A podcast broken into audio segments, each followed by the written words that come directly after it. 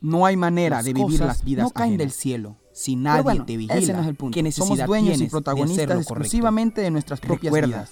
Que tú y yo no somos nada si no somos nosotros mismos. Sean bienvenidos a Filosofando en Invierno, este programa en el que no pretendo en el que tú creas lo mismo que yo, pero la idea entonces es que tú tengas tu propio criterio de lo que yo quiero expresar en cuanto a mi opinión. El día de hoy es un programa totalmente especial, el más especial de todos. El día de hoy por fin alguien decidió, alguien me invitó, alguien quiso estar dentro de este proyecto. Y entonces ni siquiera estamos en el lugar habitual de grabación que es mi hogar. Estamos en el hogar de nuestro invitado, que creo que soy yo el invitado en este programa. Quiero presentarles entonces a Jaime Díaz. Me hace sentir... Me hace sentir especial eh, porque, porque ambos somos como invitados, o sea, tú me invitaste a formar parte de tu programa en esta, en, esta, en este programa, pero yo te estoy invitando a mi casa, entonces como que ambos somos invitados. eso está cool, eso está cool. Entonces, el día de hoy, bueno, estamos tratando de llevar este proyecto, de ver hasta dónde llega. Queremos tener una conversación en cuanto a un tema en específico. En este caso decidimos que fuese, que habláramos más sobre la sociedad, sobre el sistema, eh, de cómo la sociedad nos tiene, digamos, engatusados dentro de... Ok, ¿cómo influye la sociedad en las decisiones de las personas? Ok, ya lo escucharon. Eh, ese sería el tema a tratar el día de hoy. Ok, entonces, al final cuando, cuando tú y yo conversamos, dijimos que íbamos a hablar de cómo influye la sociedad en las decisiones de las personas. Entonces me gustaría preguntarte, Andrés, bueno, aunque es raro porque en teoría tú deberías preguntar porque el programa es tuyo. Pero como me dijiste que soy tu invitado, pues quiero tener el honor de preguntarte. Perdón, pues. Buenísimo. Quiero tener el honor de preguntarte, ¿realmente crees que la sociedad influye en las decisiones de las personas? Lo creo totalmente. O sea, yo al menos yo de pequeño, eh, yo tenía un problema y es que odio seguir, no, no, es que odie seguir las indicaciones, sino que siempre me he sentido oprimido a lo que los demás creen o que debo hacer. Por ejemplo, en la actualidad, yo siento presión. Yo siento presión que la gente espera algo de mí, mi familia espera algo de mí, y a veces ni siquiera es lo que yo quiero hacer o lo que yo espero hacer. Eh, todos, todos, al menos todos en mi círculo cercano, son conscientes de que no pretendo hacer nada que no quiera pero desde muy pequeño he, ido como cosechando esa idea, yendo sembrando esa idea, y ahora la estoy cosechando, de que siempre nos quieren al menos meter a nosotros en la cabeza de que todo eh, lo que los demás dicen es lo correcto. Muchas veces las personas hablan desde una posición de, de, seguridad, una posición de que tienen la razón, la posición de la razón. A mí me molesta. Eh, hace unos días alguien me estaba me estaba, estábamos conversando sobre mi, situación ideológica, eh, ya me imagino que sabes. Mi posición ideológica es el agnosticismo. Yo tomé esa posición porque no es que no pueda tomar una decisión, creo que tomar la decisión es estúpido. Creo que no tiene sentido tomar una decisión en lo que no tenemos información. Es como las personas que invierten en la bolsa especulando. Ah, yo creo que hasta especular tiene más sentido. Tú inviertes, metes dinero, no sabes a dónde y dices que, bueno, probablemente esta acción va a subir por alguna razón.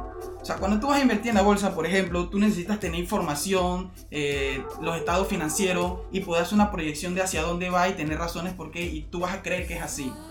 Pero en el caso de, de la religión, yo no quiero tomar una decisión porque nada me convence. A mí, pero no personal, no me convence. Entonces, la sociedad siempre me ha hecho como sentir mal de alguna manera por, no querer seguir como una oveja a lo que los otros dicen. Entonces, yo mantengo esa posición de, que quiero hacer lo que, lo que yo quiero, voy a pensar como yo quiero, independientemente de lo que la sociedad me pida. Pero es muy difícil, de, verdad te lo juro. Es muy difícil eh, mantenerte en esa posición y no sentirte afectado o, no tratar de ser feliz como realmente te hace. A veces, a veces tomamos decisiones porque los otros los piden.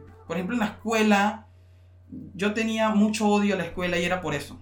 Eh, la única razón por la que no me gustaba o actualmente sigo no teniendo tanto aprecio a mi adolescencia es porque no sentía la libertad de ser lo que quería ser. Digo, no soy gay ni nada, ¿no? Tampoco hay nada en contra. pero, pero eso me molestaba en, gran medida porque habían profesores, o bueno, sí, en general eran profesores que querían ser dueños de, de ti o creer que hacían algo por ti, cuando eh, en, general, por ejemplo, mi papá me decía, no, que mis profesores antes iban a mi casa a preguntar cómo estaba. Actualmente los profesores no hacen nada de eso y quieren ser dueños de tu vida, quieren decirte qué hacer y qué no hacer, cuando en realidad no es que esté correcto ni incorrecto, sino que no es lo que ellos quieren. O sea, e-, es esa... Pero en general creo que a veces me desvío cuando hablo, pero creo que ejemplifica mucho lo que quiero decir. Pero sí, en general la sociedad como te digo, la sociedad sí influye en las decisiones que tomamos porque es muy difícil tener valor para decir, ¿sabes qué? No, no voy a hacer eso porque creo que no, aunque todos ustedes digan lo contrario. Claro. Ok, yo siento que, ok, yendo desde qué crees? Yo creo que no es lo que yo creo, sino que es lo que la ciencia dice y es que en efecto la sociedad sí influye en, no solo en nuestra, en nuestra toma de decisiones, sino en quiénes somos. Y bueno, y si nos vamos a un poquito como a la raíz, ¿qué es una sociedad? La sociedad es como un grupo o un colectivo de personas que están agrupadas en, un, en un lugar X determinado, que comparten la cultura, que comparten el mismo sistema político y que comparten el mismo idioma. Entonces, si empezamos desde por ahí, que tenemos que adaptarnos a la realidad de las sociedades en la que nacimos.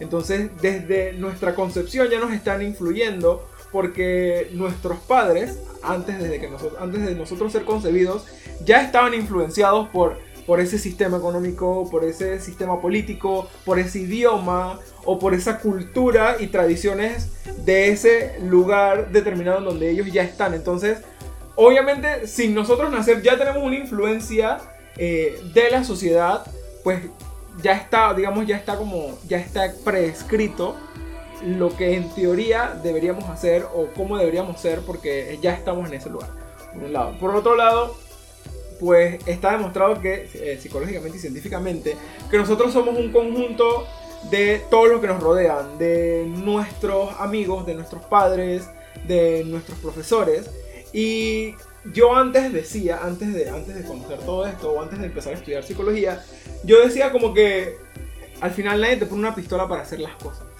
O es imposible que las personas influyan en ti porque tú eres quien toma las decisiones.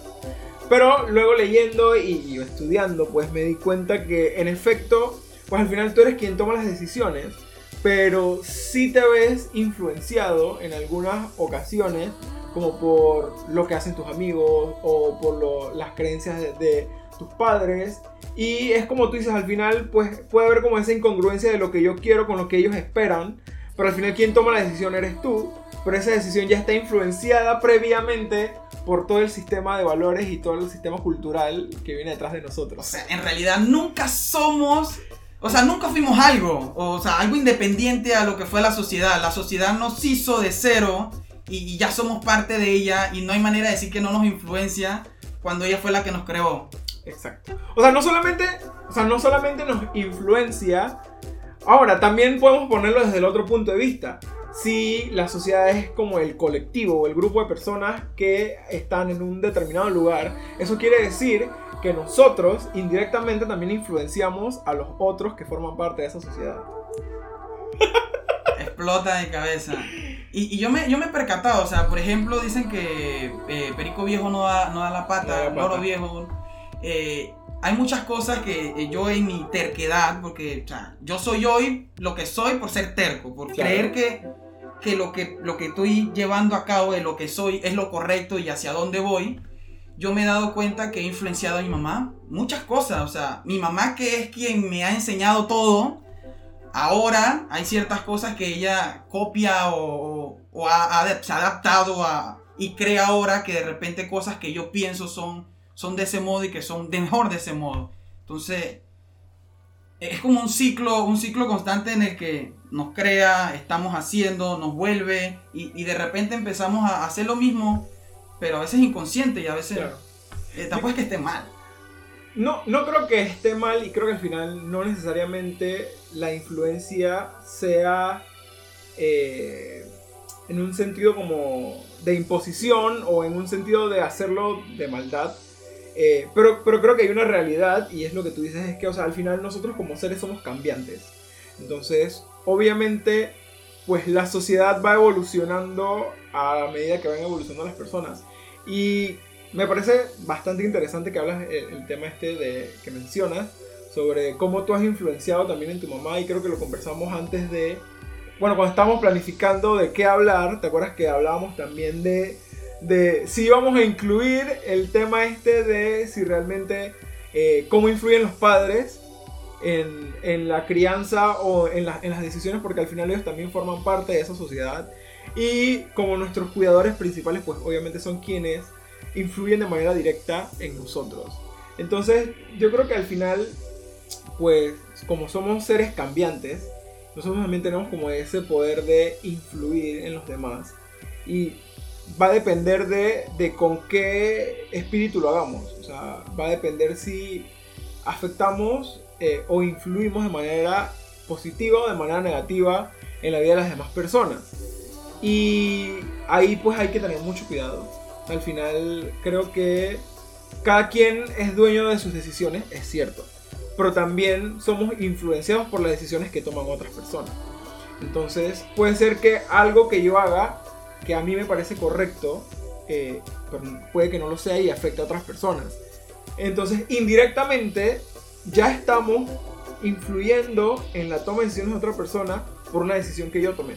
Mira, por ejemplo, yo, yo siempre he pensado que, al menos en política, es mejor votar por una persona buena y que no tenga de repente tanto conocimiento o que sea incapaz en la materia que, que votar por una persona que tenga la mayor cantidad de títulos, que es la persona más influyente en el país, si es una porquería.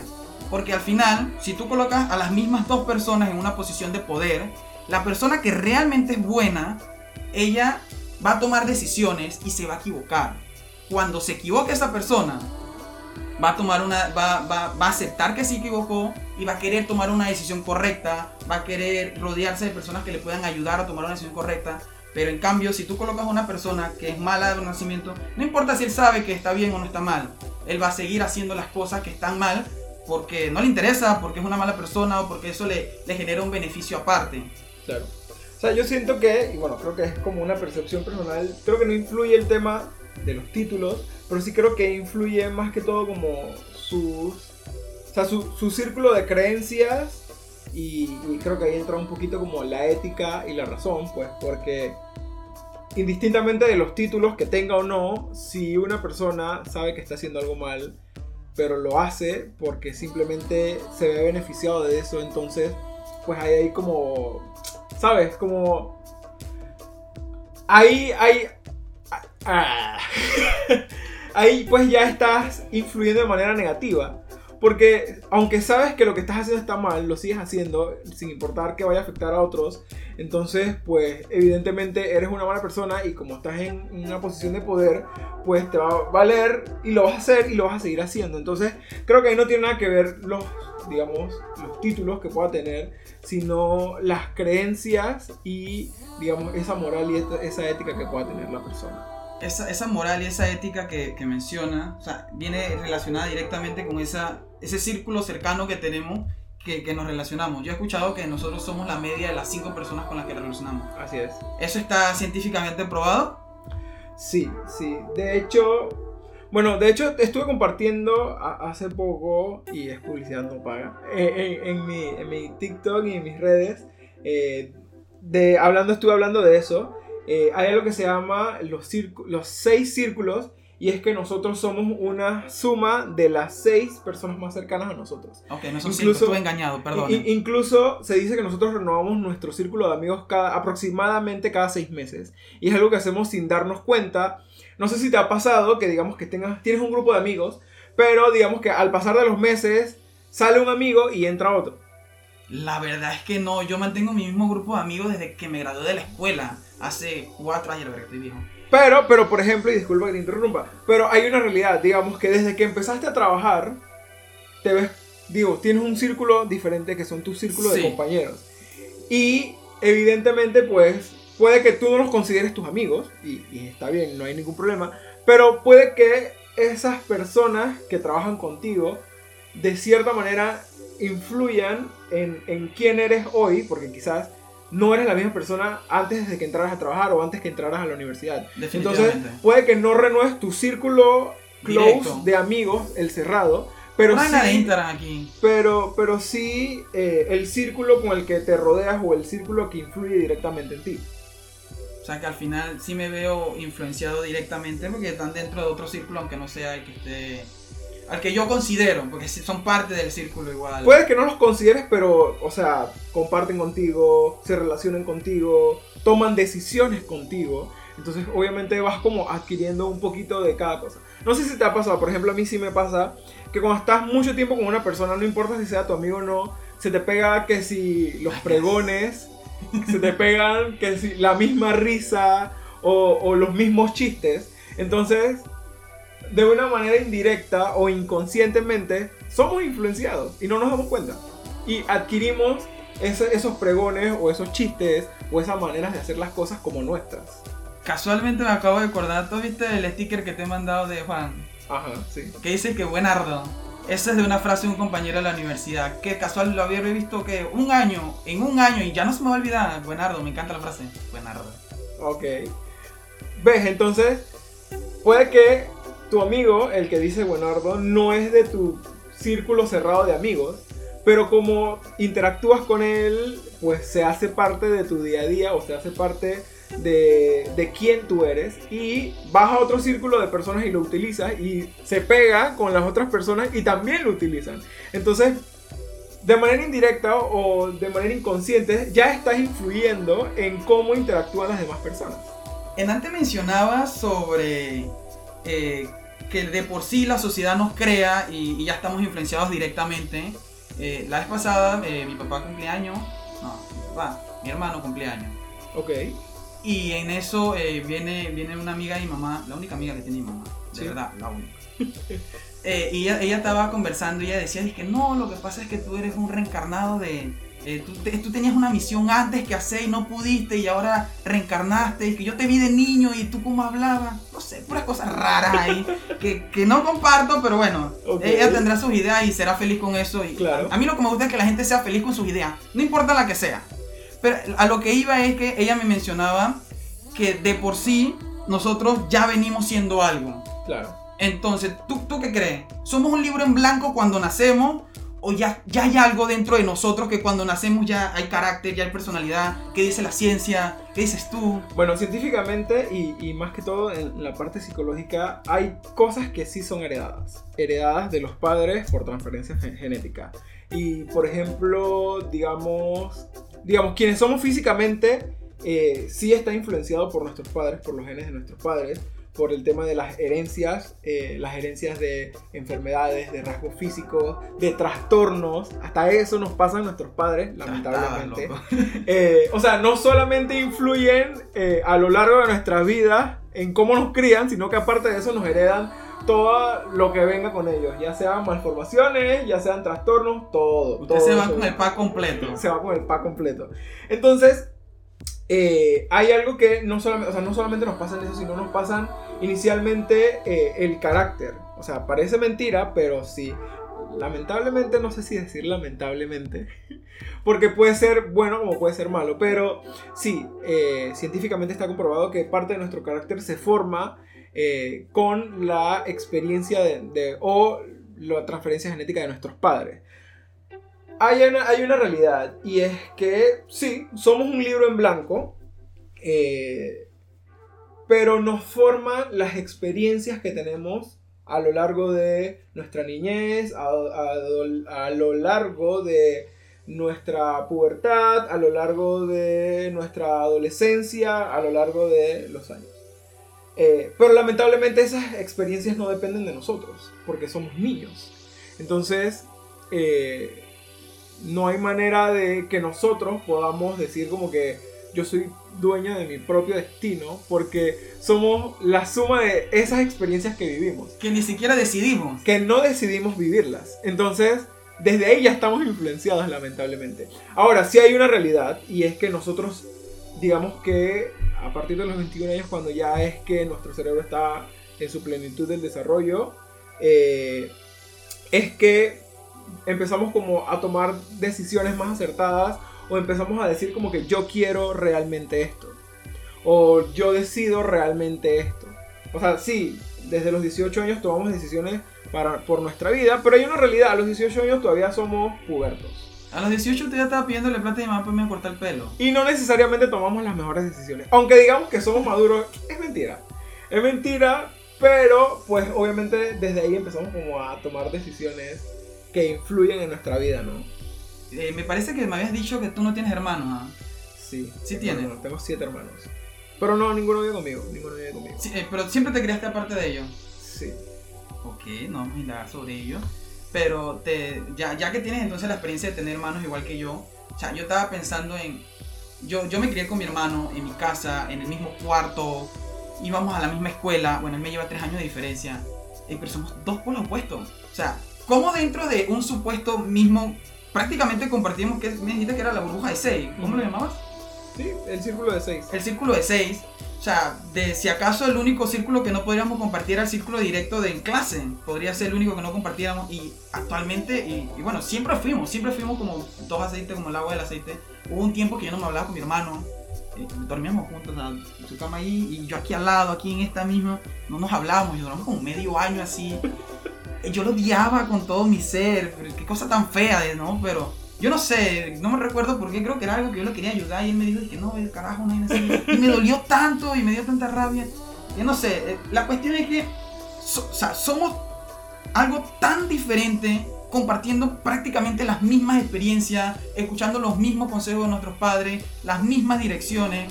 O sea, mi hermano, de eh, por lo menos en- yo me di cuenta a lo largo de la adolescencia que a mi hermano le, le, limitaban a hacer muchas cosas, digo, como a cualquier adolescente, ¿no? Digamos que en mi casa era un poquito más estricto. No, en serio, sí, más estricto. Entonces a mí, a mí eso me molestaba y yo le decía, y, y- entonces yo siempre tenía la cuestión de ir en contra cuando creía tener la razón. O sea, iba, iba, y no me importa si eras mi mamá, mi papá, no es que te fuera a ser grosero ni que te iba a faltar el respeto, pero o sea, sí te iba a decir, no creo que esté bien, o sea, no tiene sentido, no está pasando nada, nada más allá, no, no, no hay más riesgo, ¿por qué no? ¿Por qué no? Tú no me puedes decir a mí por qué no. Ey, qué cosa tan fea, de ¿cuántas veces le mamá, ¿cómo que por qué no? No, tú me tienes que dar una razón, ¿cómo tú me vas a decir a mí que por qué no? Si tú no tienes una razón es porque, porque no, no hay una razón clara y es porque no te da la gana, no, no es porque no. Entonces, eso, eso a mí me llenaba de, de ira. Pero ese no es el punto, el punto es que somos personas tan diferentes, influidos en un mismo círculo social, prácticamente. Y yo aún no me explico eso, no, no me explico, o sea, la, la pequeña cantidad de personas que podían haber cambiado nuestro círculo no pudieron haber influido de esa manera como para que yo sea tan diferente a lo que él es. Claro, pero ahí también influye algo puntual y es que eh, pues hay una identidad, eh, que cada quien tiene su propia identidad. Entonces, por ejemplo, eh, obviamente, sí, como, te, como yo comentaba, pues nos influye mucho la sociedad, nos influye mucho la escuela, nos influye mucho nuestros amigos, pero eso no nos roba nuestra identidad. O sea, nuestro carácter e identidad lo formamos cogiendo un poquito de cada eso, pero cada quien decide qué coger. Entonces, eh, hay una realidad y es que, eh, por ejemplo, eh, nosotros somos seres pensantes, somos seres racionales. Y es por eso pues, que nosotros todos siempre buscamos como la razón por la cual suceden o la razón por la cual hacemos las cosas. Entonces, obviamente, por eso nos molesta cuando alguien nos dice que por qué, porque sí. Pues no es una razón. Solo Eh. una respuesta que te salió, es como decir que tengo que decir que no, punto. Y no solo eso, sino que eh, la otra vez conversaba con, con alguien cercano, pues que las, eh, digamos, las generaciones antes que nosotros tienen muy marcado el hecho de que los padres eh, imponen conceptos sin dar razones y no se disculpan porque los criaron eh, haciéndoles ver que los padres de ellos tenían la razón. Entonces, como los padres de ellos tenían la razón a todo y nada se discutía, porque cuando tú discutías algo venía el garnatón para atrás, creo que intentaron como criarnos a nosotros. Pasa mucho, no sé si te pasa a ti, como que trataron de criarnos con parte de lo que los criaron a ellos, pero de una manera diferente para que nosotros no viviéramos lo que ellos vivieron. Haciendo el cambio como yo voy a marcar la diferencia, Ajá. porque a mí me hicieron esto. Mi Pero- mamá me cuenta historias de ese tipo. Pero, pero haciendo el cambio también, pues tampoco es como que fue un cambio radical, sino que, sea, hicieron como copiar, pegar. Porque es, el libro que tenían. Copiar, las pegar, vamos a modificar artículos. Eso era- eran las instrucciones que tenían y no los estaban juzgando. Pues obviamente hicieron lo mejor, o lo, o lo que ellos creían que era mejor para criarnos a nosotros. A mí me costó mucho, mucho eh, aceptar, comprender y perdonar. O sea, que. Porque había muchas, claro, a todos nos, nos molestan cosas que hacen nuestros padres o que nos impusieron de Claro. pequeños. Pero, o sea, pude comprenderlo. Yo supongo que, digo, no es que quiera el- enaltecerme, ni mucho menos, sino que yo me siento a pensar. Yo, yo a veces pienso que esa es la diferencia entre yo y algunas personas que me rodean. Es que las personas simplemente no se sientan a pensar. Yo pienso de repente que son no, los viejitos. A veces dicen que eh, más sabe el, el diablo por viejo Que que... por, que por diablo. Ajá. Yo pienso que es porque ya las personas mayores no tienen mucho que hacer, que se sientan a pensar, o sea, piensan en, en qué hice de pequeño, por qué lo hice. Pero de nosotros de jóvenes, estamos por lo menos ahora con las redes sociales, eh, qué horror poder huir de las redes sociales. O sea, es como una adicción uno no puede salir y tiene que seguir viendo huevazones. Pero, pero el punto es que estamos rodeados de, de tanto contenido, de tanto, o sea, y me imagino que en la época de antes era con otras cosas, llenos de trabajo, llenos de pensar qué voy a hacer con mi futuro, que no nos sentamos a pensar en el qué hicimos, qué estamos haciendo, sino en qué vamos a hacer, pero si no reflexionamos en nuestro acto es como, eh, eh, la historia siempre está condenada a repetirse, Así es. a menos que estés consciente de ella. Bueno, digo, se puede repetir, ¿no? Pero si estás consciente de ella puedes evitar los caminos. Pero de jóvenes no nos, pensamos, no nos ponemos a pensar por qué, por qué, por qué. Y a mí no me gusta eso dentro, dentro de la sociedad. Es, es- o sea, las personas cuando, por eso nacemos, nos influencian. Aquí vivimos en una, en una sociedad de, de religión católica. Digo, la religión que sea, no, no importa. Pero la idea de que tú tienes que creer en un Dios, en el que un Dios existe, está arraigada dentro de todos nosotros desde el momento en que nacemos. Pero nadie se sienta a pensar por qué. Empezando porque eres juzgado por tu religión. Por si te pones a pensar en, en por qué y por qué, estás juzgando a Dios, estás, estás siendo un irrespetuoso. Pero yo por lo menos no creo, o sea, si Dios existe, que, ojo, es- esta es la cuestión, yo no sé si te lo he dicho. Yo no niego ni acepto la existencia de Dios. Es como un limbo interminable que probablemente ya decidí que no me interesa Ok. salir de él. Pero eh, el detalle es que las personas no se ponen a pensar o, o no indagan, eh, no cuestionan la palabra que estoy buscando. Las personas no cuestionan el por qué creen en él o en, en su idea, ¿no? en tu religión, en tu Dios. Yo por lo menos pienso que si tú tienes una idea de, de- tu Dios, de, tu felicidad, si eso a ti te genera felicidad, qué sé yo, ir a la iglesia o independientemente de que no sea ir a la iglesia, si es eh, sentir esa protección, ese, ese, ese regocijo de tener a alguien que, que te resguarda, a mí me parece perfecto. El detalle es que no tengas una respuesta.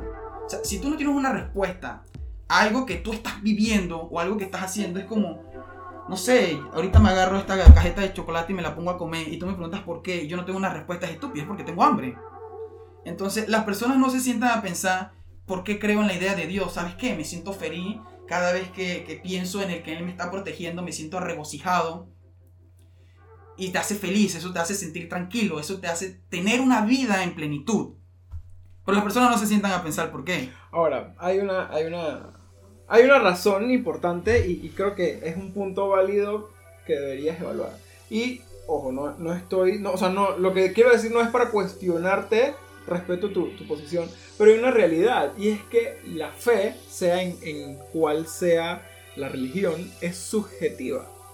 Entonces, si la, la fe es subjetiva y la fe significa, eh, vamos a buscarlo, que es la fe, pero la fe se traduce como, es como esa, esa creencia en algo que no conoces, pero que simplemente crees.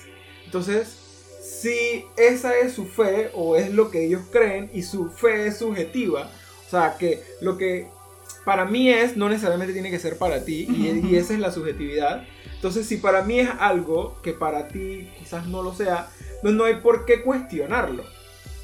Si esa persona se siente bien con ello, feliz por él. Pero ese es el detalle. O sea, hay personas que hacen cosas como por seguir el rebaño. O sea, si tú colocas uno, un, un- montón de ovejas y las arreas, todas van a seguir al conjunto. Claro.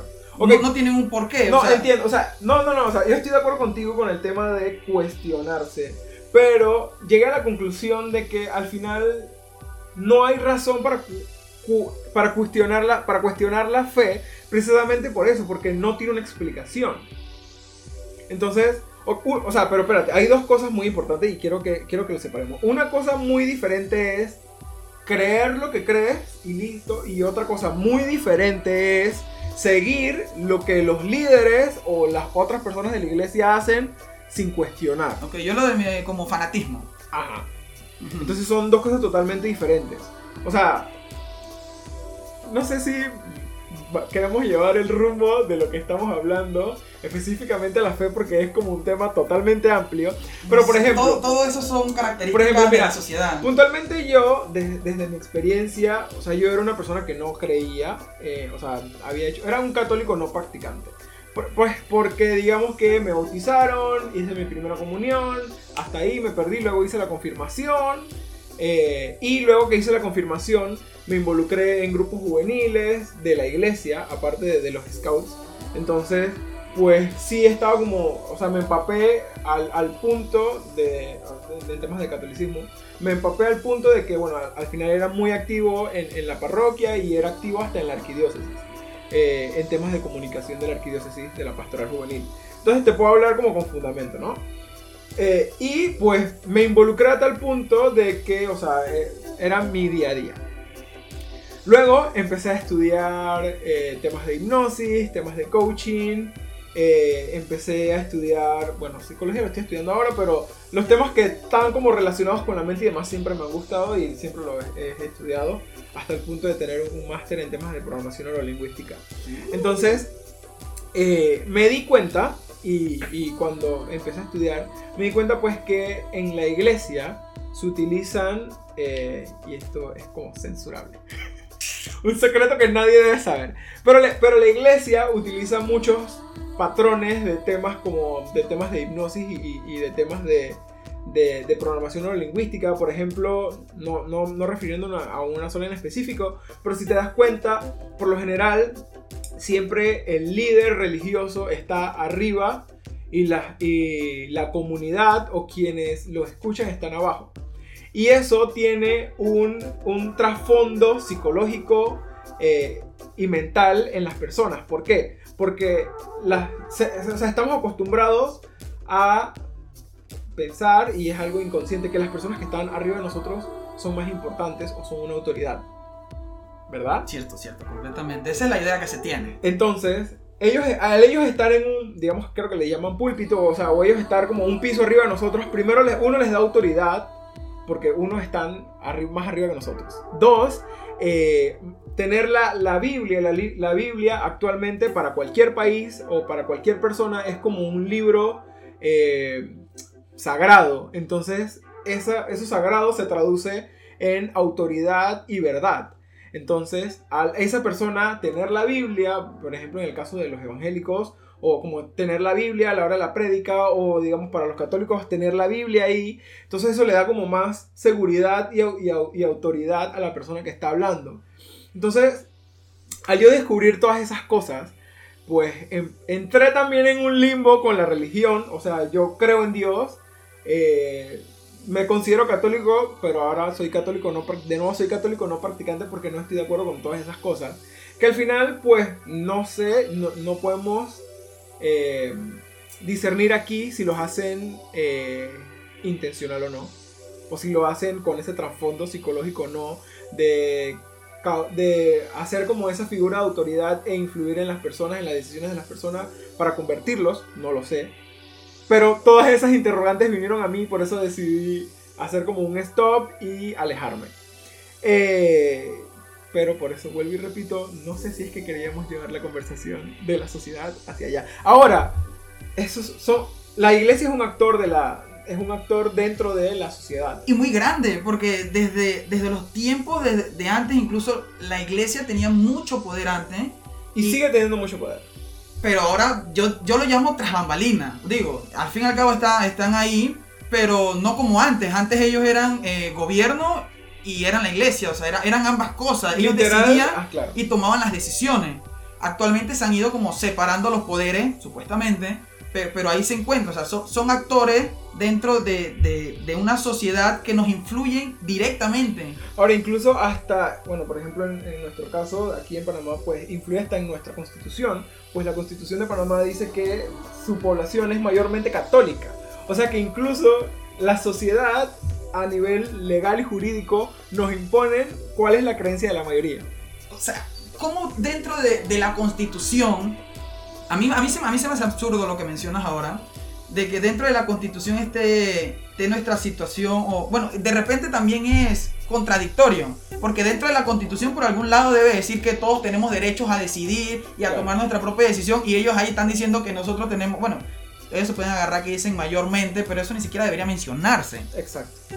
O sea, está fuera de orden en cuanto Claro. a, a- a temas políticos, ¿no? Claro, claro. Pero, pero bueno, al final, como, como decimos, o sea, son actores. eh, yo no diría que están detrás de bambalinas, pues obviamente tienen una presencia grande. Y no solamente la iglesia católica, muchas iglesias tienen presencia grande y tienen comunidades grandes de, re- de rebaños, perdón, de feligreses. Ok, Porque vamos, o sea, no sé si has visto las noticias o, o estos, o estos programas de parodias que, que se han aparecido en, en las, en, las, en, las, en las protestas de, de- que hacen ellos cuando se quiere abordar temas de, de temas de aborto o cuando se quieren abordar temas de la Los constitución gays. de la familia de los gays. Entonces recuerdo muy bien uno de estos programas, no, no recuerdo si era uno de estos programas de humor o, en las- o un programa de, de noticias, que le preguntaron a uno de, los, de las personas que estaban en las caminatas pacíficas protestando en contra de, de estos temas, que si sabían por qué era que estaban allí y realmente las personas no sabían. O simplemente decían que era porque tenían que proteger a la familia. No me quiero, no me quiero, primero no, me- no quiero entrar en qué es la familia, cómo está constituida la familia. No quiero entrar ahí porque quizás da para otro tema, ¿sabes? Pero, pero, ¿sabes? A veces me parece absurdo. O sea, vivimos en una sociedad tan fraccionada y con un alto índice de, de familias disfuncionales, de familias con una sola mamá, o, perdón, o, o sea, o solamente la mamá, fue lo que quise decir, o sea, solamente la, la- la familia con la mamá, o también está la, la parte contraria que solamente está el papá, o puede ser que sean de padres ausentes y que fueron criados por, los por abuelos. los abuelos. Entonces, eso también es familia. O sea, si bien es, cier- es cierto que existen los... Ok, hay varios, hay varios significados de familia y varios contextos de familia. Para la psicología lo, lo traduce como la familia nuclear, que es la familia que eres tú, tu papá, tu mamá y tu hermano. O sea, los que, los que viven en, en tu, o sea, tu burbuja familiar. Ese- esa es la familia nuclear. Está la familia extendida, que es la familia, tu, el resto de tu familia.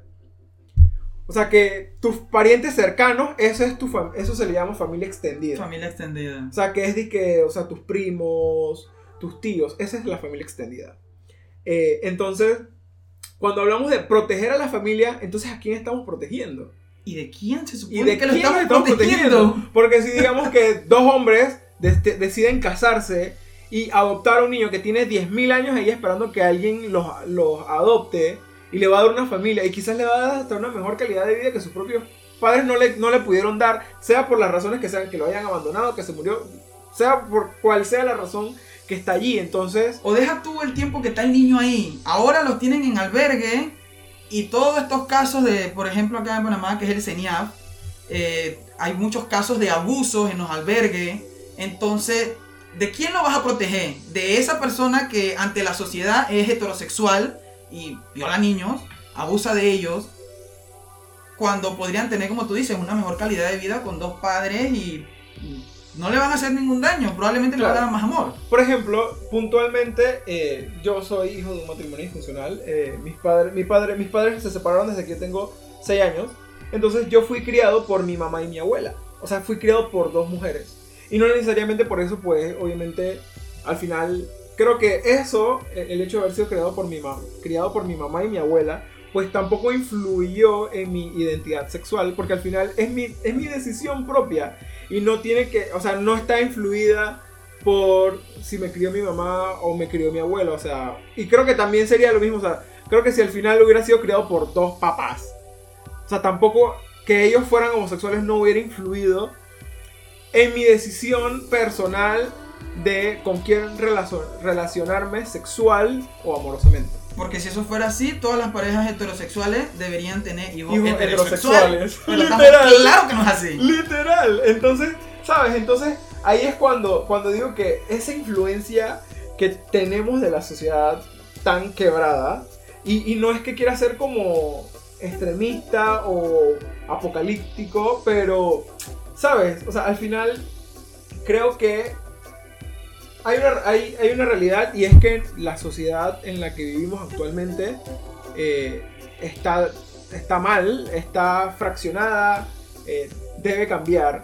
pero eso me lleva a lo que hablamos al principio, que todos nosotros somos quienes establecen y conforman la sociedad. Entonces nosotros somos quienes, nosotros somos los responsables de realizar esos cambios que necesitan. O sea, no, no hacemos el cambio en nosotros mismos y pretendemos que los demás hagan un cambio para entonces nosotros hacer el cambio. En estos días en Twitter yo estaba viendo una publicación y era de una muchacha que subió la foto, no, yo me imagino que la has visto, son que cuatro fotos y salen eh, el tiempo de antes una muchacha en la playa como un tipo comiendo un helado, que siguiendo al cine y la, el, caption decía que no, me encantaría estar en el tiempo de los 1900 para poder disfrutar de una, de una vida así, de una pareja, de una, de una relación sana y en los comentarios venía alguien y le decía, que, mira, eh, los cines siguen eh, funcionando, la playa están abierta, eh, tú puedes ir al parque, que a ti te gusten puro malandro, puro chacalito y puro huevi, ese es tu problema, ese es tu culpa, no la sociedad. Entonces, queremos estar culpando a todos. Y no. Ah, termina, termina, perdón. Queremos culpar a todos, menos a nosotros mismos. No nos queremos ver, o sea, también ese es el problema. No queremos. Tenemos miedo de reflejarnos en el espejo y ver que tenemos errores todos somos una mezcla de, cosas que aciertan y, cosas que van a fallar. Pero está en nosotros verlo, o sea, si no somos capaces de, ver ese error, de aceptar el error, nada va a cambiar. No podemos cambiar algo que no sabemos que no está. Si no lo reconocemos, no sabemos que está. O sea, ahora, no es que quiero defenderla, eh, de hecho no he visto la publicación, pero hay una realidad. Y es que, eh, pues, digamos, en nuestro caso vivimos en una en una sociedad bastante machista. Entonces, eh, puede ser que en la casa de ella normalizaron los malos tratos, los golpes, y quizás ahora ella queriendo romper como con eso, pues para ella piensa que volver a esos tiempos sería algo diferente. Pero no podemos indagar dentro de la mente de la persona, es una realidad. Ni siquiera sabemos de quién pero, hablamos. Pero, exacto, pero hay una realidad de lo que tú dices y eso sí estoy de acuerdo contigo, y es que, digamos, no podemos cambiar algo que no vemos, y digamos en el caso puntual de ella, si ella normalizó esas cosas y no está viendo que realmente quien tiene el problema es ella, pues no, no, no va a lograr un cambio porque ni siquiera se ha dado cuenta que tiene un problema. Eso, eso, eso a veces me, me deja pensando demasiado. Porque yo, yo me preocupo cuando, cuando algo malo está sucediendo en mí. O sea, no, no siempre uno se va a dar cuenta, eso, es totalmente cierto. Uno no siempre se da cuenta que algo está mal, pero hay veces que, que nos lo hacen saber y como que lo ignoramos. por ejemplo, hay cosas que yo sé que están mal, pero hay cosas que realmente no quiero cambiar. O sea, hay, hay, veces que uno es consciente de cosas. Por ejemplo, yo soy muy, yo lo llamo insensible de repente. No, no es que las cosas no me importen, sino que siento que a veces eh, darle demasiado control a las emociones, al final te, te va a perjudicar. veces, hay veces que hay que mantener control y es como, ¿cómo tú no puedes sentir nada en este momento tan caótico para todos? Por ejemplo, qué sé yo, un funeral en el que todos estén devastados. Yo soy de la idea en la que ya no vas a hacer nada. Esa persona no está. Yo entiendo que te duela. Y yo entiendo que, que cada quien maneja sus emociones como puede. Y, es totalmente diferente. Pero no puedes determinar que soy una mala persona porque no manejo las emociones de igual manera que tú. Entonces, a mí, a mí, me, a mí me ayuda, o no sé, me, me gusta esa manera. O sea, de repente no, no, no, es tan, no es tan bien visto, no ser tan sensible, pero a mí me gusta esa manera de ser, en la que no me influye o no, no permito, porque siempre te va a influir. Eh, antes, de, antes, más pequeño, era mucho más. Creo que yo tuve que crear una coraza de mí a lo largo de los años porque prácticamente todo iba en mi contra en, cuanto a mis propios ideales de, de, la vida. Inclusive dentro de mis padres, a mí me costó mucho que me aceptaran. Digo, mis papás siempre me han querido, me han aceptado como soy.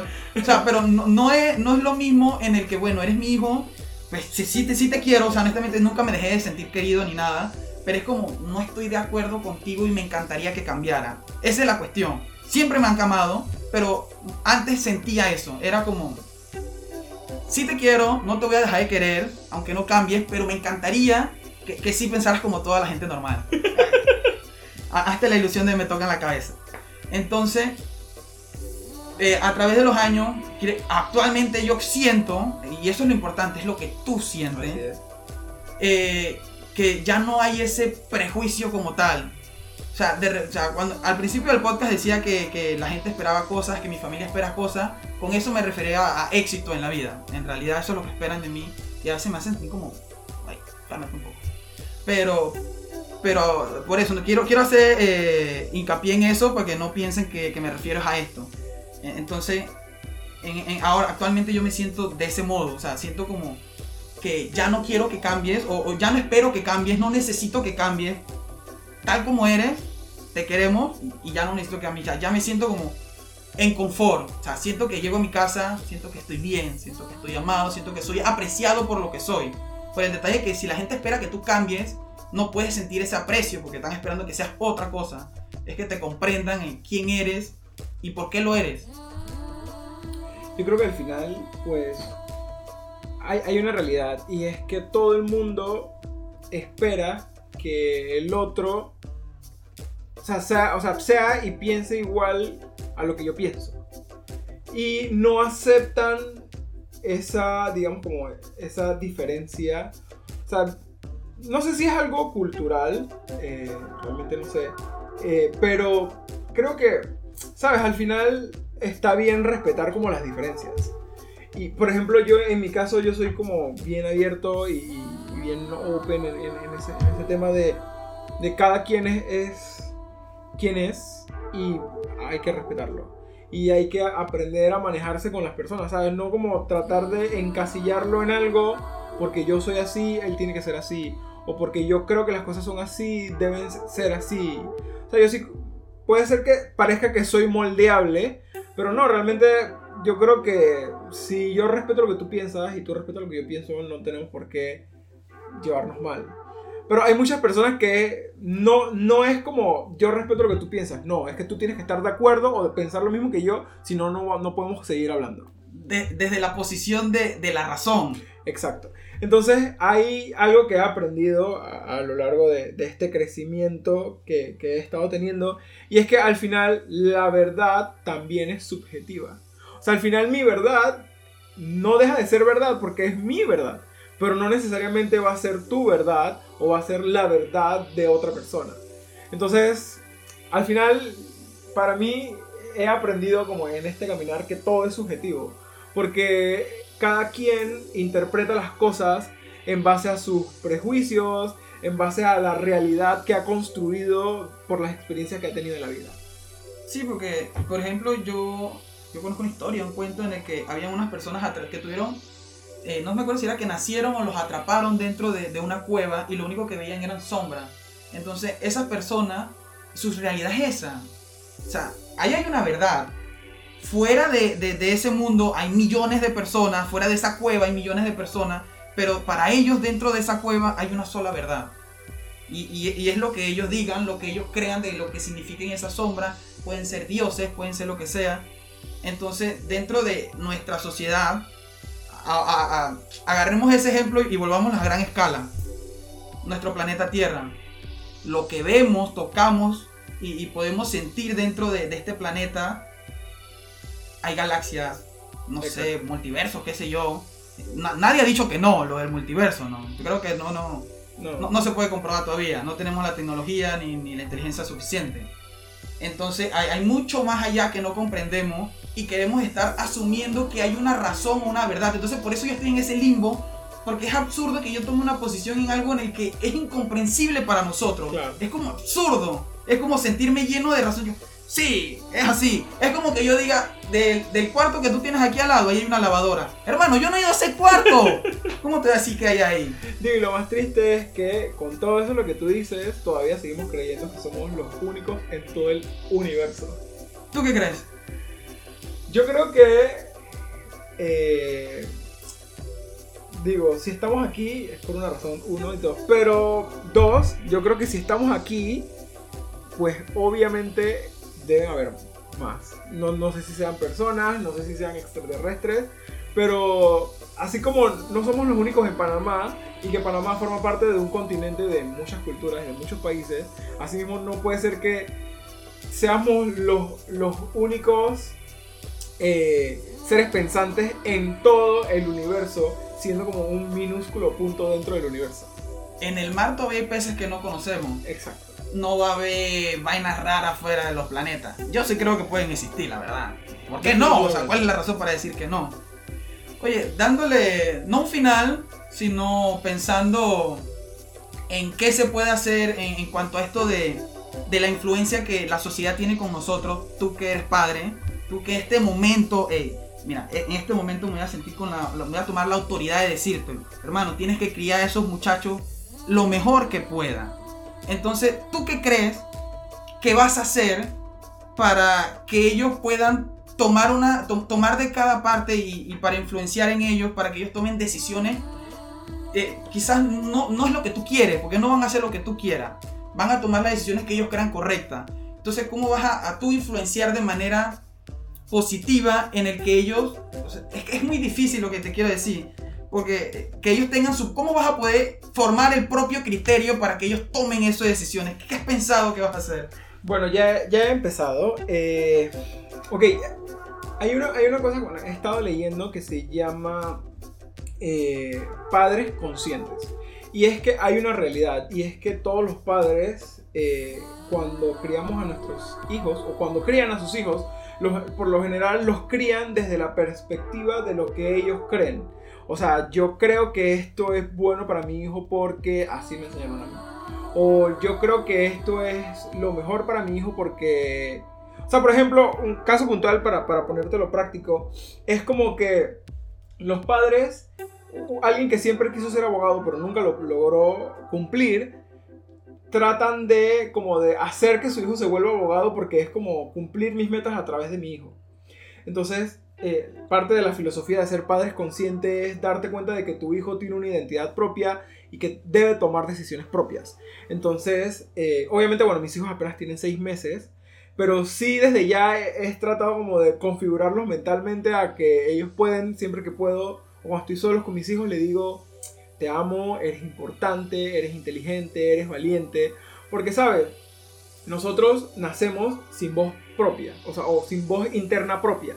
O sea, esa, esa mente que, o esa voz que escuchamos dentro de nosotros eh, es lamentablemente o positivamente es la voz de nuestros padres.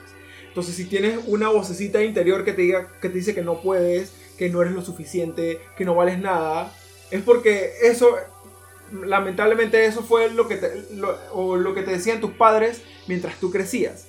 Entonces, eh, yo puntualmente eh, he tratado o he intentado en la mayor, la mayor parte del tiempo que puedo cuando estoy con mis hijos o cuando no estamos haciendo nada, simplemente le, le refuerzo ese tipo de cosas. Y aunque, solamente tienen seis meses, yo estoy seguro que estoy haciendo lo mejor que puedo hacer con las herramientas que tengo.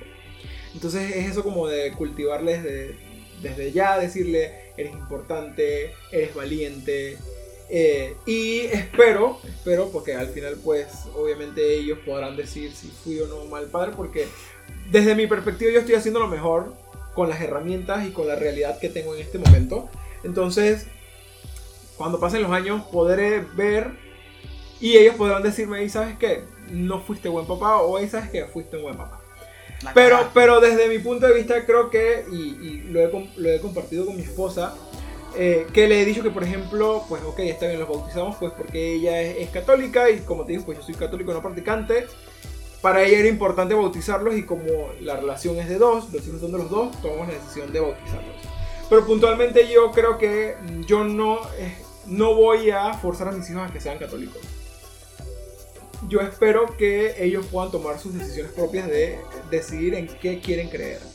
Y asimismo, pues considero que es importante que a lo largo de los años, pues ellos puedan cuestionarse las cosas. Y no que hagan las cosas porque yo se lo digo o porque otro adulto se los diga. Sino que ellos hagan las cosas porque están convencidos y porque creen que es lo mejor. Entonces, yo creo que eh, estamos partiendo de algo importante. Pues, o sea, yo creo que ya con eso es bastante.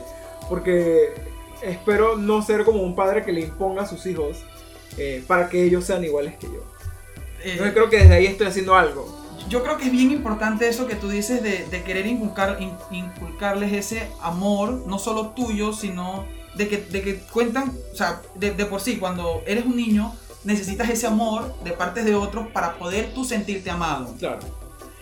Yo, yo de, de esto es de a partir de personas de un círculo cercano, eh, personas que no han hecho muchas cosas por miedo, porque se creen incapaz, porque creen que no son, personas que yo he visto trabajar y sé lo que valen, sé que valen mucho, mucho más de lo que ellos creen. Y, y da un poco de pena y da tristeza que personas se repriman de ser todo lo que pueden ser por no creer en ellos mismos. Y creo que se basa en eso de que de repente ah, nunca, nunca, nunca se sintieron amados, entonces nunca tuvieron la oportunidad de darse cuenta de todo lo que valían y vivieron eh, personas que mueren sin hacer nada productivo en su vida y, son capaces de mucho y es porque tienen miedo a lo que la sociedad les dice.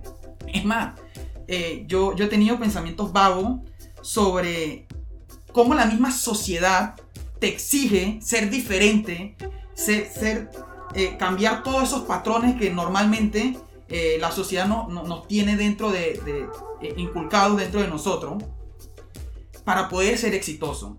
Si te fijas, las personas exitosas no siguen patrones, no hacen lo que los demás, nadie, no, es, no es algo que, que todos hacen. Siempre las personas exitosas son diferentes. Entonces, ¿cómo dentro de nuestra sociedad nosotros tenemos miedo de ser diferentes? O sea, tenemos miedo a ser exitosos, pero es que no nos sentamos a pensar. Y ese es el problema. La sociedad de por sí, para ser exitoso actualmente, nos exige ser diferente. Y todos tenemos miedo de ser diferente porque al principio somos juzgados. Y yo creo que, yo creo que hay algo importante aquí y es que nos han enseñado, o bueno, nuestra cultura, nuestra sociedad nos ha enseñado que ser diferente es malo. Entonces hay una incongruencia, ¿sabes? Porque si me estás diciendo que ser diferente es malo, Y cuando Y yo veo a todos los exitosos, todos son, diferentes. Pero espérate, o sea, mientras no, mientras no has logrado ese éxito, vas mal.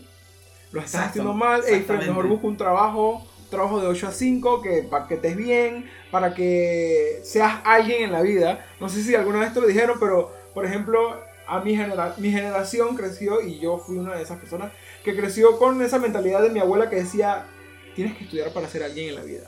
Entonces, te, te meten eso como que, o sea, si no estudias no eres nadie. Entonces, ¿sabes? Obviamente pues yo he tratado como de romper eso. O sea, igual estudio porque me gusta.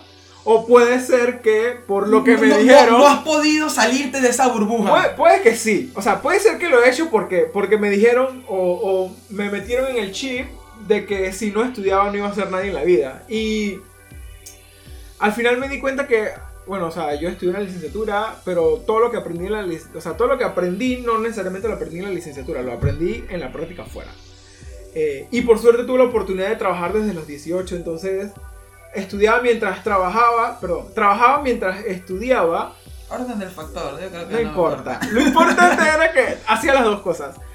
Pero yo sentía que aprendía mucho más afuera de que lo que me enseñaban en la universidad. Y creo que el problema es que la educación está comprobado que, o sea, seguimos con un sistema arcaico, un sistema que te mide por las calificaciones, o sea, que te mide por lo que puedes retener o lo, o lo que puedes eh, aportarte y no por lo que aprendiste. Un sistema completamente anacrónico. Entonces, eh, ese sistema también se aplica en la universidad. O sea, en la universidad también te juzgan por los conocimientos técnicos tal cual y no por... eh, y no por más allá de lo que aprendes en la práctica. Yo aprendo más en mis videos de TikTok de un man de Excel que lo que yo aprendo en la universidad. Y, y parece mentira, pero te pongo un ejemplo, o sea, eh, yo, te, yo te aseguro a ti que muchos de tus profesores, o sea, se graduaron y fueron profesores.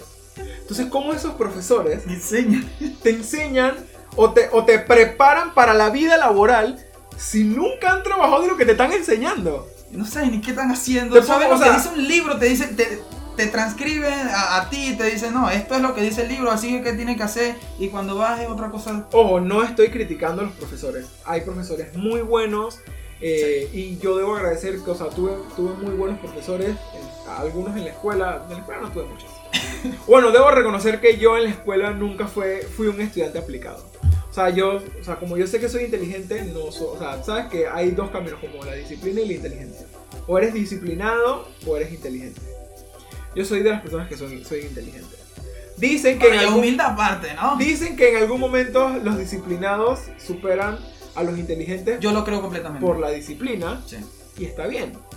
Pero yo siento que siendo inteligente no me ha ido mal. Por ejemplo, yo debo reconocer que en la escuela yo era un man de 3, hasta de 2. Y a- a- de 2 y 1. Pero, porque como yo sabía que yo podía, me echaba fresco todo- todos los, los, los tri- Bueno, al final eran trimestres. Todos los trimestres y recuperaba en el último. Pero en cambio, en la universidad me gradué con honores. Entonces, y por ejemplo, ahorita, ahorita estoy estudiando psicología. eh, y me va igual. O sea, estudio muy poco. Pero como me gusta, me apasiona lo que estoy estudiando, entonces como que le meto bastante a la lectura o me pongo a ver videos. Y me va bien. O sea, ahorita me va bien. Pero es- de, eso no es no, de eso no se trata este, este podcast. Entonces... Yo, yo aprendí algo bien, bien importante para mí y es como mi clarividencia en cuanto a los estudios cuando yo, cuando yo era adolescente. Un muchacho una, un- una vez vino a la escuela y dio, como estaba dando como una ponencia sobre, sobre su vida laboral. Él, él dijo, dizque, él, él dijo estas palabras, no me acuerdo si fueron textuales o qué. Eh, el- aquel, ese que tiene cinco, no va a ser el que va a tener éxito en la vida.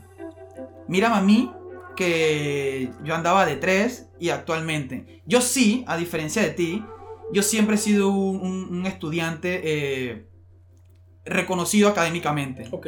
Tanto en notas como en general, no sé, hay, hay- como actitudes que, que los profesores o, o las personas, de por sí las personas, Claro. hay actitudes que, que te reconocen. Entonces yo, yo he tenido como ambas cosas y, y a través del tiempo yo, yo, yo caí en cuenta, cuando él dijo eso, me sentí estúpido. Y yo me puse a pensar que me he dedicado tanto tiempo a, a los estudios, que bueno, tampoco es que fuera tanto, ¿no? Pero, pero o sea, sí le dedicaba, sí le, sí le dedicaba tiempo. Y en ese momento yo decidí que, era estúpido, era, era, era tan tonto estar dedicándole tanto tiempo a algo que, que no iba a generar, realmente a generar ese, eh, ese éxito o eso que yo esperaba. O sea, como te mencionaba en antes, realmente los videos de TikTok, yo por ejemplo, lo que, eh, esto es una técnica, por si alguien ha llegado hasta acá, esto es, ey, de verdad, me, me sirve y buco. En redes sociales, lo que yo hago es tratar de depurar a veces mucho contenido basura. No te voy a decir que hay muchas cosas estúpidas que veo, meme, alguna muchacha bonita, lo que sea. Pero dentro de eso añado contenido de valor. Sigo personas que tengan eh, algo de, de- emprendimiento, eh, también de finanzas. Me encantan las finanzas personales. Soy fanático. Actualmente estoy invirtiendo eh, mi dinero. Entonces, eh, añado ese tipo de cosas en, en mis redes sociales como para no perder el tiempo tanto. Dentro de esa pérdida de tiempo estoy generando algo. Ok.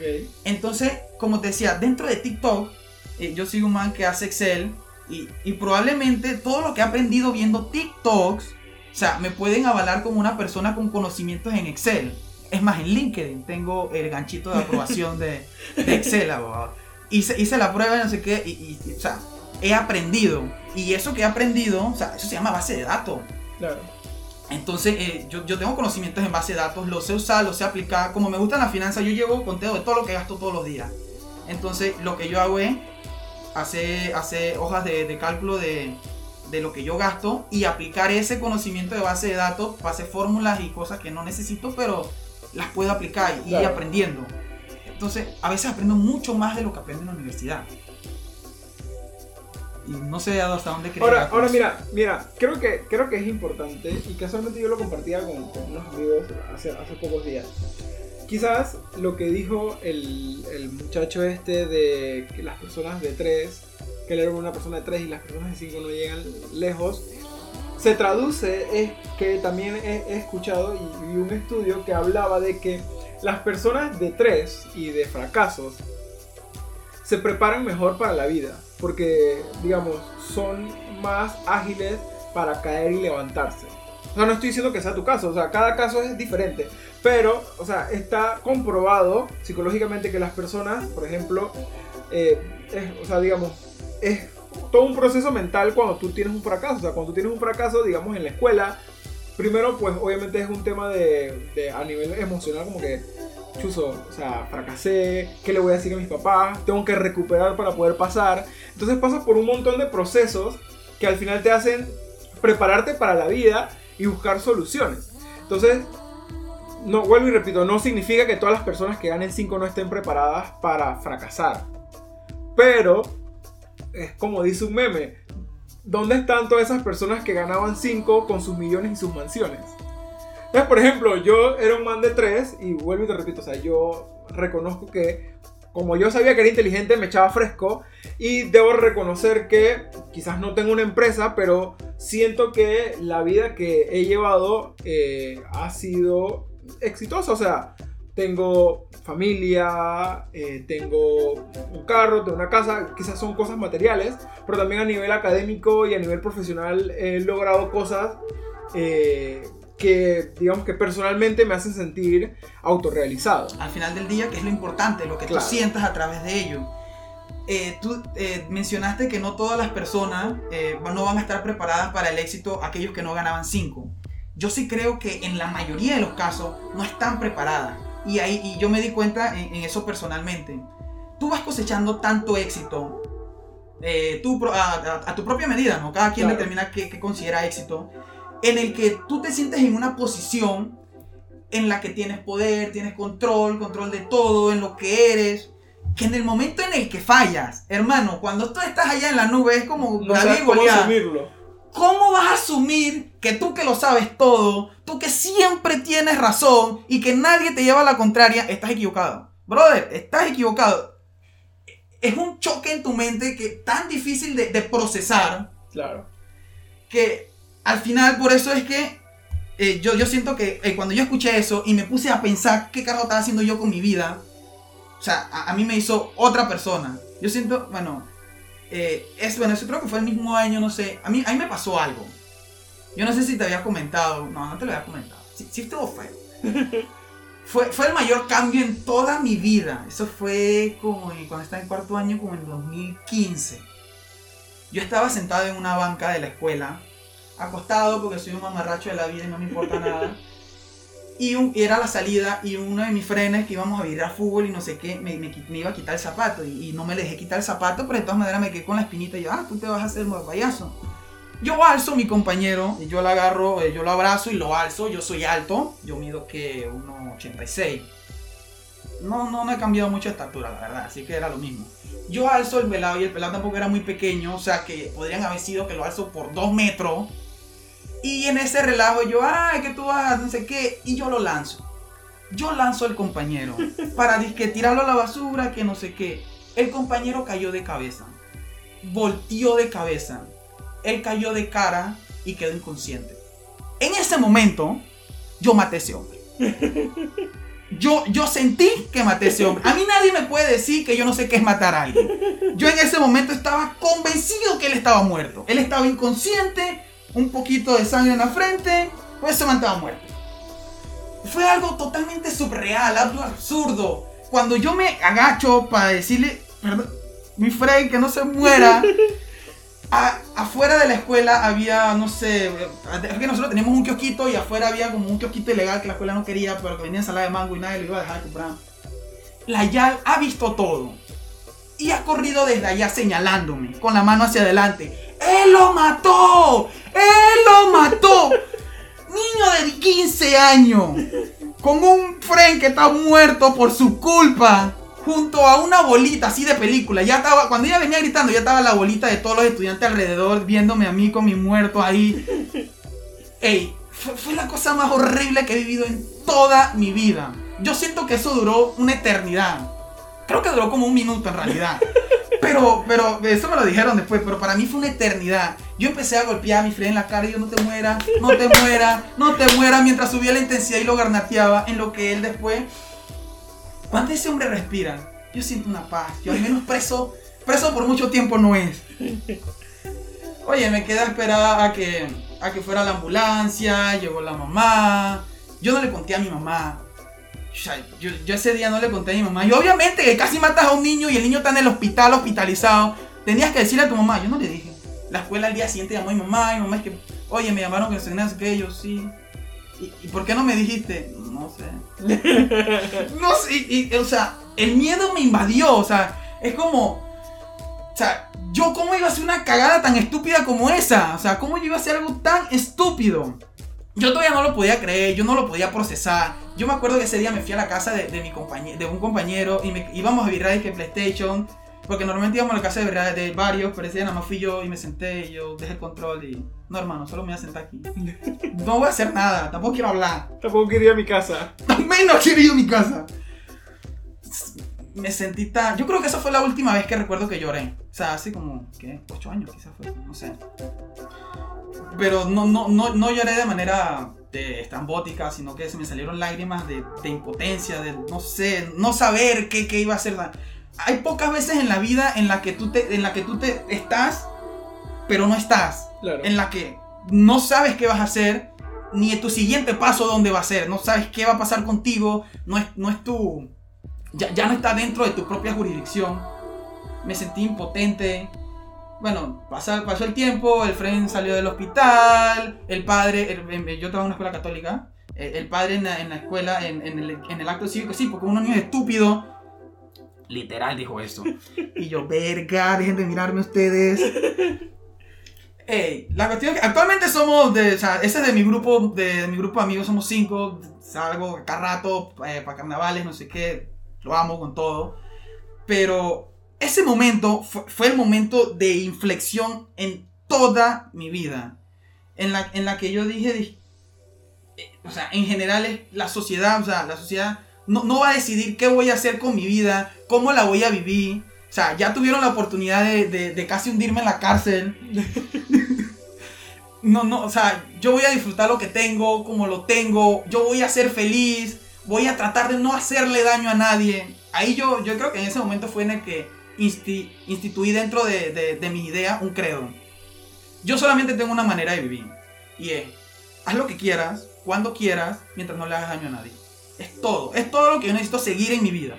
Okay. No hay más nada que tenga, no, no, no hay ningún mandamiento, no hay más nada. Es todo lo que tengo que hacer yo para continuar con mi vida. Y así es como he vivido. Mientras no le haga daño a nadie, voy a hacer lo que yo quiera. Súper. Entonces, al finalmente, finalmente, perdón, ¿realmente importa el que dirán o no? Depende de ti. Y bueno, Jaime dice, eh, tú me dices, estamos conversando tú, estamos hablando con el público. Es que la costumbre, normalmente siempre estoy casi solo. Eh, no, eh, tú, tú, mencionabas en Antito que nosotros tenemos algo. Ah, no somos un libro completamente en blanco, sino que ya tenemos como una, una personalidad dentro de nosotros. Si tú no eres una persona fuerte, tú no te sientes completamente seguro de ti, amado, y, que en general tú no te sientes que, que, vales la pena como persona, no puedes estar lejos de, de, esa, de esa realidad que te impone la sociedad. Yo considero que no deberíamos seguir ese patrón, porque como te decía, al final seguimos patrones la gente, las personas que realmente o son exitosas, ya sea financieramente, la, felicidad, el éxito que tú decidas, ¿no? Al final es lo que tú quieras. Hay personas exitosas porque tienen dinero, hay personas exitosas porque son felices, porque tienen una familia, etcétera, etcétera. Entonces, al final ellos no siguen esos patrones. pero es complicado. Hasta que tú no llegues al punto en el que quieres llegar, tú no vas a poder decir que, esto, eh, que estás completamente seguro de que la decisión fue correcta. O sea, en ese proceso siempre vas a estar como, no estoy seguro, no estoy seguro. En general tienes que ser fuerte para poder seguir ese camino. Claro, hay, cosas, las leyes y todo ese tipo de cosas que tenemos que encontrarnos dentro de ese marco. Pero hay cosas que definitivamente no es necesario seguir y no deberíamos permitirnos que la sociedad influya de manera tan directa. Debemos tener como un filtro, tenemos que tener un colador de qué de eso que la sociedad quiere influenciar en mí va a valer la pena. Yo creo que eh, al final pues eh, la felicidad y el éxito son indistintos. O sea, yo puedo ser feliz sin ser exitoso y puedo ser exitoso sin ser feliz. Entonces creo que van separados. ¿Tú dices? Pues claro, pues, o sea, yo tengo una, una filosofía, una frase que me quedó muy marcada y es que, la o sea, para mí, pues, la felicidad es el camino, eh, no la meta. Entonces, o sea, creo que esto puede quedar para otro capítulo, pero yo tuve un momento en, mi vida en el que yo tuve una duda existencial, estuve horrible, creo que fue uno de los peores momentos de mi vida. Eh, porque yo sentía que tenía todo lo que necesitaba, o sea, tenía 22, 23 años y tenía todo, o sea, tenía un buen salario, tenía carro, casa, tenía muchas cosas, o sea, todo lo que una persona puede exigir o aspirar como una meta en su vida, lo tenía todo, sin embargo sentía que no era feliz. Entonces, eh, luego me di cuenta pues que al final, o sea, tú, tú puedes ser feliz comiéndote un, un chocopay, Ahora vamos a ser felices con O no, o sea, puede que. Pero, pero, a, lo que voy, o sea, la, o sea, la felicidad, o muchas veces algunas personas, me incluyo, en algún momento pues buscamos como la felicidad en, en cosas o, o, categorizamos que vamos a ser felices cuando tengamos la casa, pero todo el transcurso hasta cumplirlo estamos siendo infelices. y luego cuando tienes la casa te das cuenta que son cuatro paredes y ya, o sea, no, o sea, no había una cajita mágica dentro de esa casa que tú ibas a querer, dije, uy, aquí está la felicidad, la abrí y soy feliz.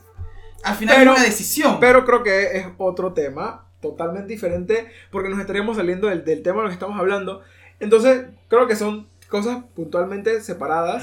Y lo otro es que, eh, sí, yo estoy de acuerdo con que debemos tener un filtro eh, y decidir, pues, que sí y que no. O sea, siempre van a hablar, para bien o para mal, pues eso no es decisión de nosotros, son factores externos eh, que no vamos a controlar nunca. Eh, pero lo que sí podemos controlar es cómo esos comentarios influyen en nosotros. Porque al final un comentario, por más malo o bueno que sea, es eso, un comentario. Y va a depender de las creencias, de la realidad y de la verdad de la persona. O sea que lo que, lo que, lo que esa persona diga está construido desde su realidad, desde, desde sus lentes o desde su sombrero. Pero no necesariamente eh, me sirve o no necesariamente es lo que yo creo o es lo que yo siento. Entonces, dejarnos influenciar o dejarnos persuadir por esas cosas, al final, pues para mí no tiene sentido, pues porque realmente no es, no es quién eres tú o no es lo que tú quieres hacer. Entonces, lamentablemente hay personas que sí se dejan influenciar por eso o que dejan de hacer cosas para que para evitar eh, ser juzgados o para evitar que las otras personas cambien las la perspectivas que tienen de ellos eh, pero bueno lamentablemente la realidad es que todos somos totalmente diferentes y nos dejamos pues influenciar de manera diferente y entonces creo que sí creo que debemos tener un filtro ¿no? Antes de finalizar, eh, ya tenemos una hora y 17 minutos hablando aquí. Eh, quiero darte las gracias por haberme permitido entrar a tu podcast y llegar a, tu, a tus seguidores, a tu audiencia. Eh, y la verdad, pues, pues debo reconocer aquí que yo soy uno de los fieles seguidores de, de Filosofando en Invierno. Entonces, entonces, cha, es un honor, un honor de, pasar de ser oyente a, pasar de ser un invitado, cha. El, honor es mío. Realmente eres una persona que respeto y me gusta la manera en la que eh, tienes esas ideas o esa manera en la que abierta a los pensamientos, abierta a, escuchar las ideas de otro. Entonces, cuando tú me escribiste y tú me hablaste de que escuchaste mi programa, yo me sentí honrado, yo me sentí que es una persona que respeta, que yo respeto, o sea, tiene el tiempo de escuchar mis ideas, mis opiniones, porque algo, algo que a mí me costaba aceptar era no, ve, yo, yo quiero que la gente escuche mi programa. Yo iba por ahí en la universidad, yo hay que eso para que escuchen mi programa. Pero siento que no, no, no llegaba a ningún lado, no tenía ningún sentido a pesar de que lo escucharan porque no están obligados. Claro. Entonces el hecho de que tú llegaras por propia cuenta, digo, ahí estaba en mi perfil, ¿no? Pero tú le diste clic, yo no tenía que le diera clic. O sea, me hace sentir muy, muy honrado y de verdad agradezco que estés aquí, que me hayas invitado a tu casa y espero que se siga repitiendo porque la verdad es que la experiencia me gusta y poco a poco, no sé si te, has dado cuenta, uno se va sintiendo más cómodo. Claro. Cuando uno hace una cosa por primera vez, no es igual y no le va cogiendo confianza y, y, va poniéndose diferente la situación. Entonces, no sé si tienes algún mensaje así en general. Yo creo que al final, pues eh, como, como tú dices en, tus, en, en, en todos tus podcasts, pues al final aquí no esperas pues cambiar la forma de pensar de nadie, solo que tomen lo que, lo, que les funciona y lo apliquen en su vida. Entonces, eh, yo creo, quiero hacerles un llamado pues a que realmente hagan como ese, ¿sabes? E, ese autoanálisis y se pongan a pensar qué tanto ha influido eh, la sociedad, es decir, las personas, la religión, su familia en ellos y si realmente ellos lo han adoptado como suyo o pues se sienten inconformes con eso. Entonces, o sea, una cosa es que lo hayamos adquirido eh, por transferencia heredada transferencia de, de nuestros padres. Y otra cosa muy diferente es que ahora lo hagamos inconscientes de grandes. Entonces, o sea, creo que siendo adultos podemos decir, ahí sabes qué? Esto no es lo que yo pienso. Realmente eso lo pensaba porque me lo enseñaron, pero no estoy de acuerdo y ahora lo voy a hacer así. Entonces creo que cuando logramos como romper esa barrera y empezar a ser nosotros mismos y empezar a construir nuestras creencias, nuestra identidad, eh, pues crecemos, crecemos. Así que creo que la invitación sería eso, a, crecer, eh, pero no, digamos, quedándonos con lo que dice la gente, sino creando nuestro propio criterio con lo que nosotros creemos, absorbiendo lo que nos funciona de los demás.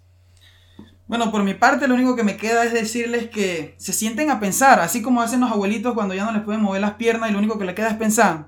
Te sientes a pensar qué es lo que estás haciendo tú con tu vida, qué es lo que estás permitiendo que la sociedad influya en ti y queda en ti en qué hacen. Si quieres ser bueno, quieres ser una mala persona, mientras yo salga a la calle y a mí no me robes, todo está bien. Así que eso sería todo por el día de hoy. Nos despedimos, yo y mi super invitado del día de hoy. Adiós, gracias.